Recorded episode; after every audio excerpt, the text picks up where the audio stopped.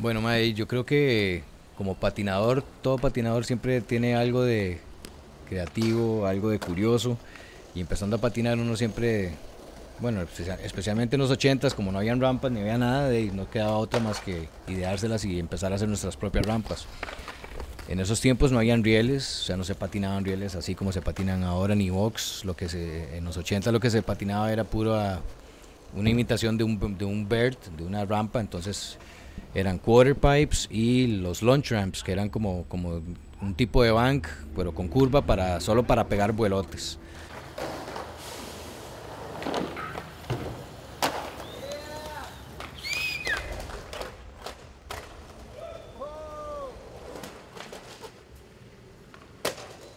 vos comprabas una Thrasher o una Transworld y era puro verde.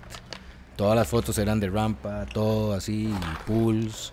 De, y en los 80 era el reino del Bert. Después fue que se volvió la tortilla, ¿verdad? Y entrando a los 90 murió el Bert y hasta los pros de Bert tuvieron que empezar a patinar, a patinar street.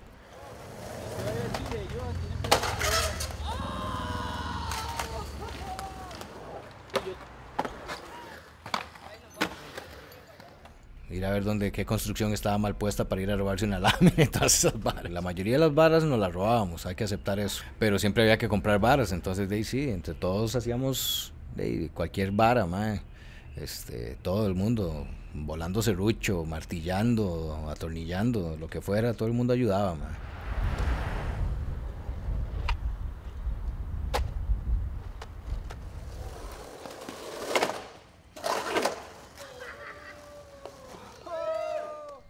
Yo, yo jalaba rampas con mi hermanillo y otros compillas con los que empecé a patinar, porque donde, donde patinábamos no había nada, no había nada, así, ni siquiera un planche para patinar, entonces había, tocaba hacer las rampas y caminábamos dos kilómetros, patinábamos y después guardarlas otra vez